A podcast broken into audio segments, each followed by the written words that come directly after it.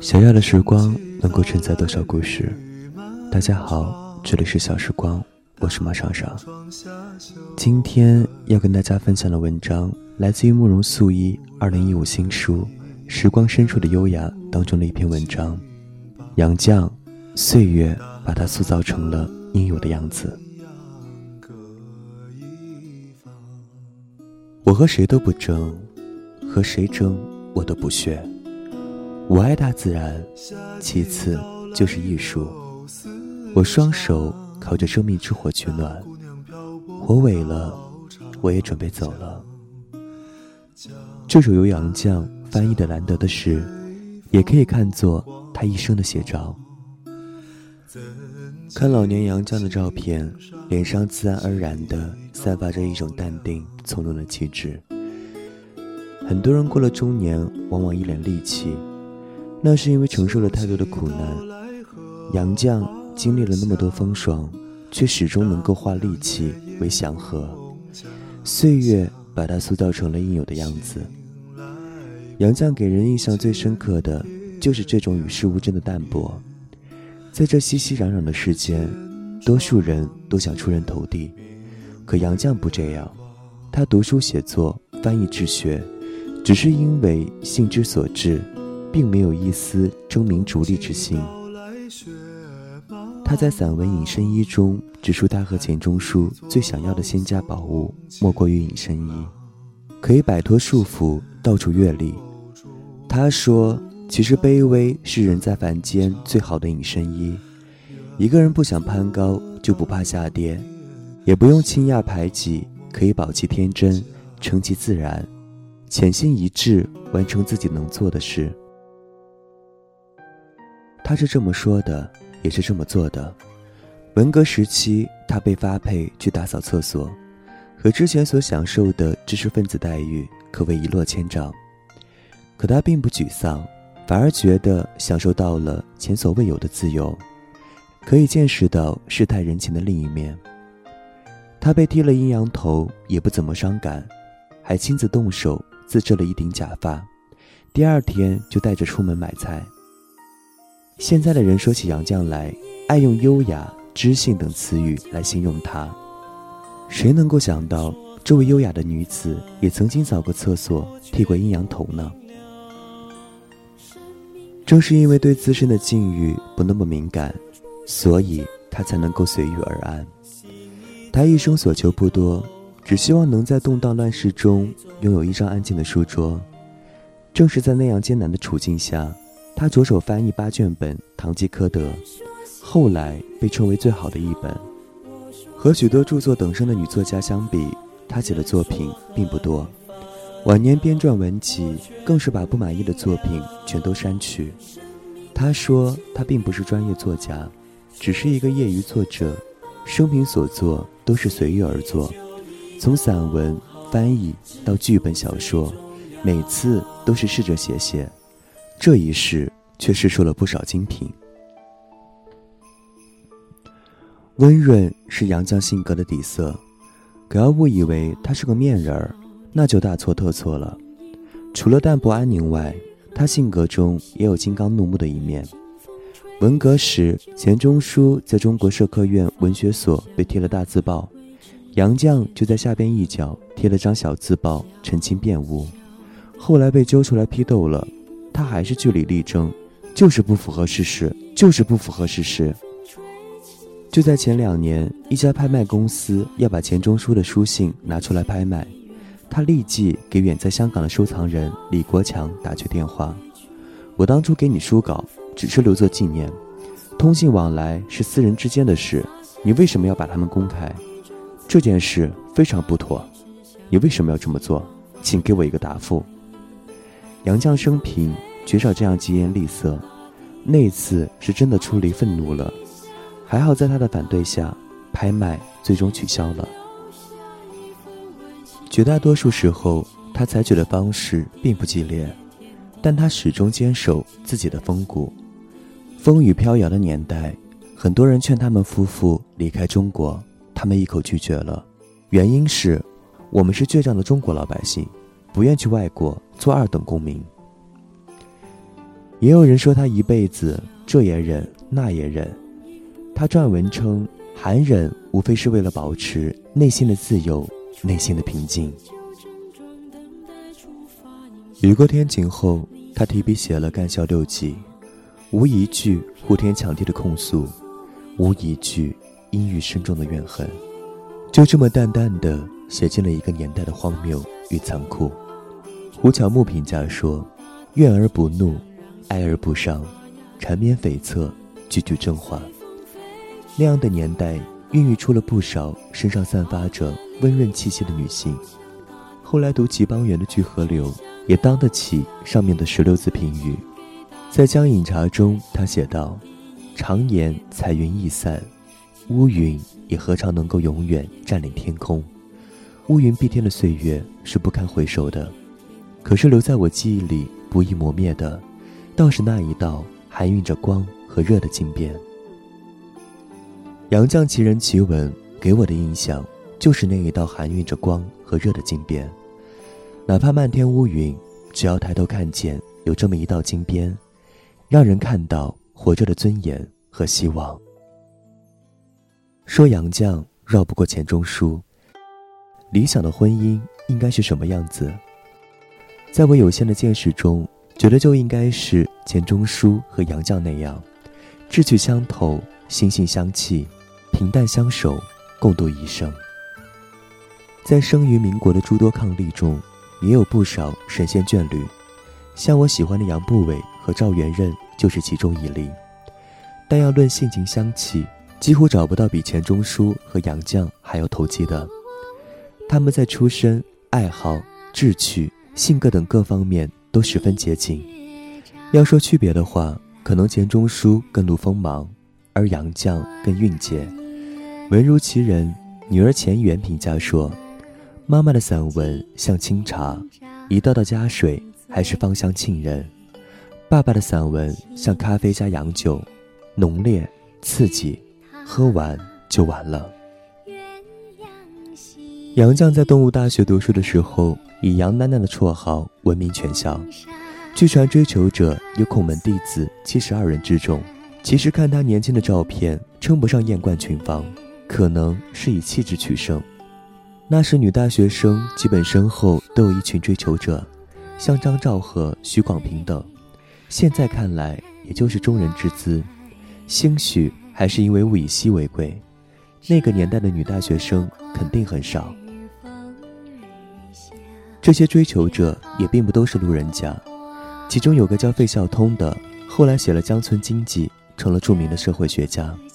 和杨绛是青梅竹马，小时一起念过几年书，后来又在东吴大学重遇，于是俨然以杨绛的保护人自居，说什么凡是要追求他的，都要走他的门路。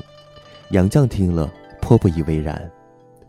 就在费孝通一厢情愿时，杨绛和钱钟书在清华初遇，两人初次见面都忙着表明自己是单身，钱钟书的第一句话就是。我没有订婚，杨绛的第一句话是我没有男朋友。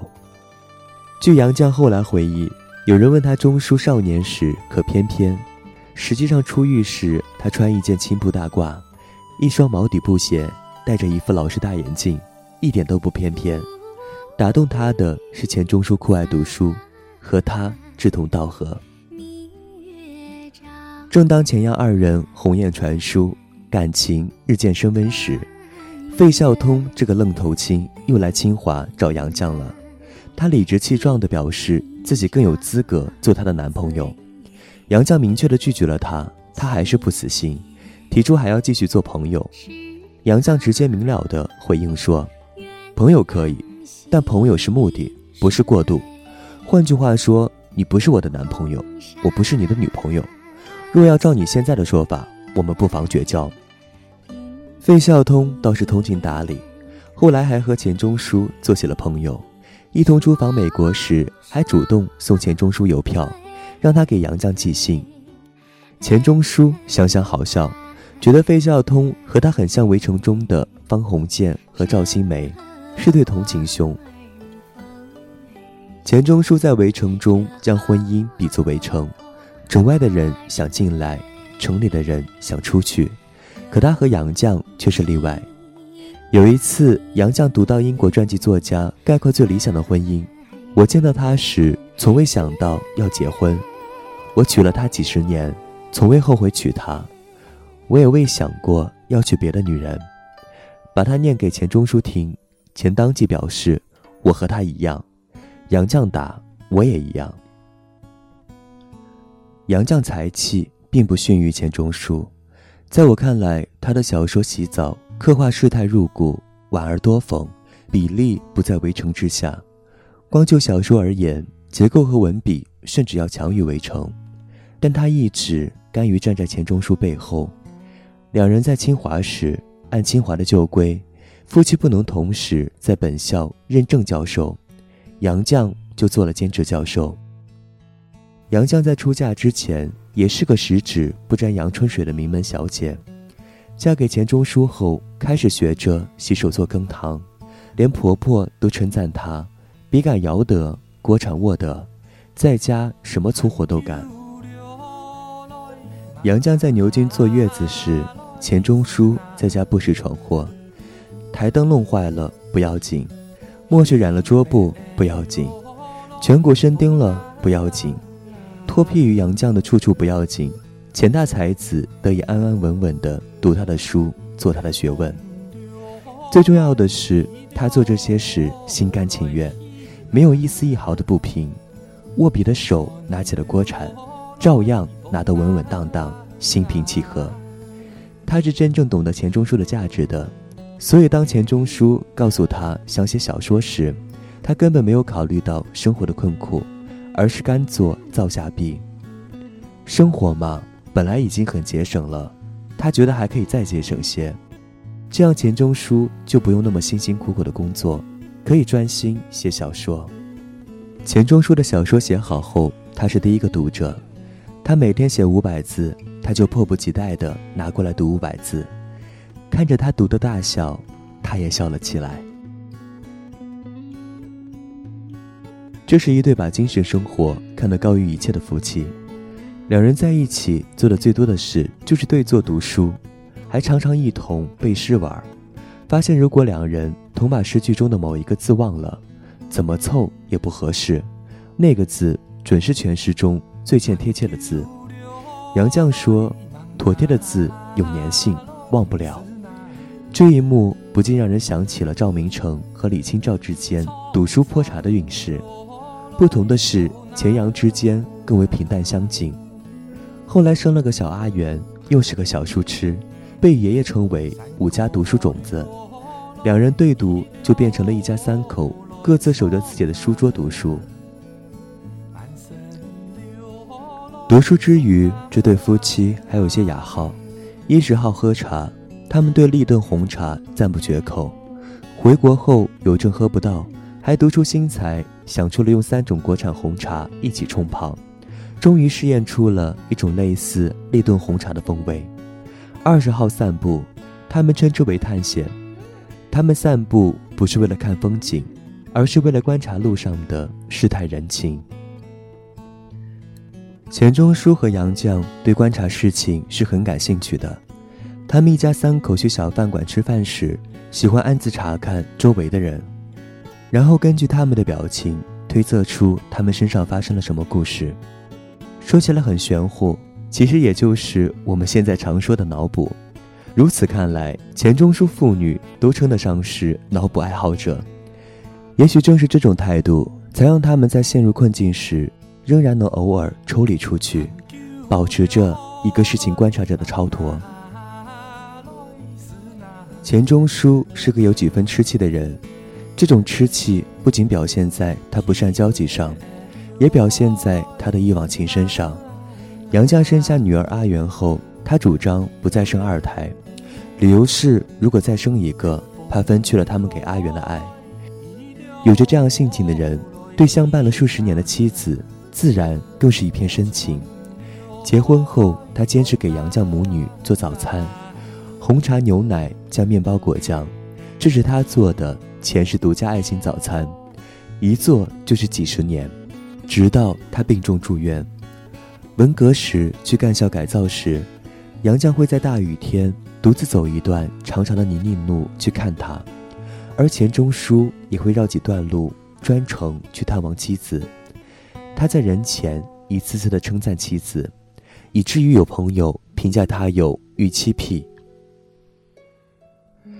一九四六年版的短篇小说集《人兽鬼》出版后，钱钟书在自留的样书上为妻子写下了这样无批的情话。赠与杨继康，绝无仅有的结合了各不相容的三者：妻子、情人、朋友。一九九四年，在杨绛的力促下，钱钟书编定了自己的怀剧诗存。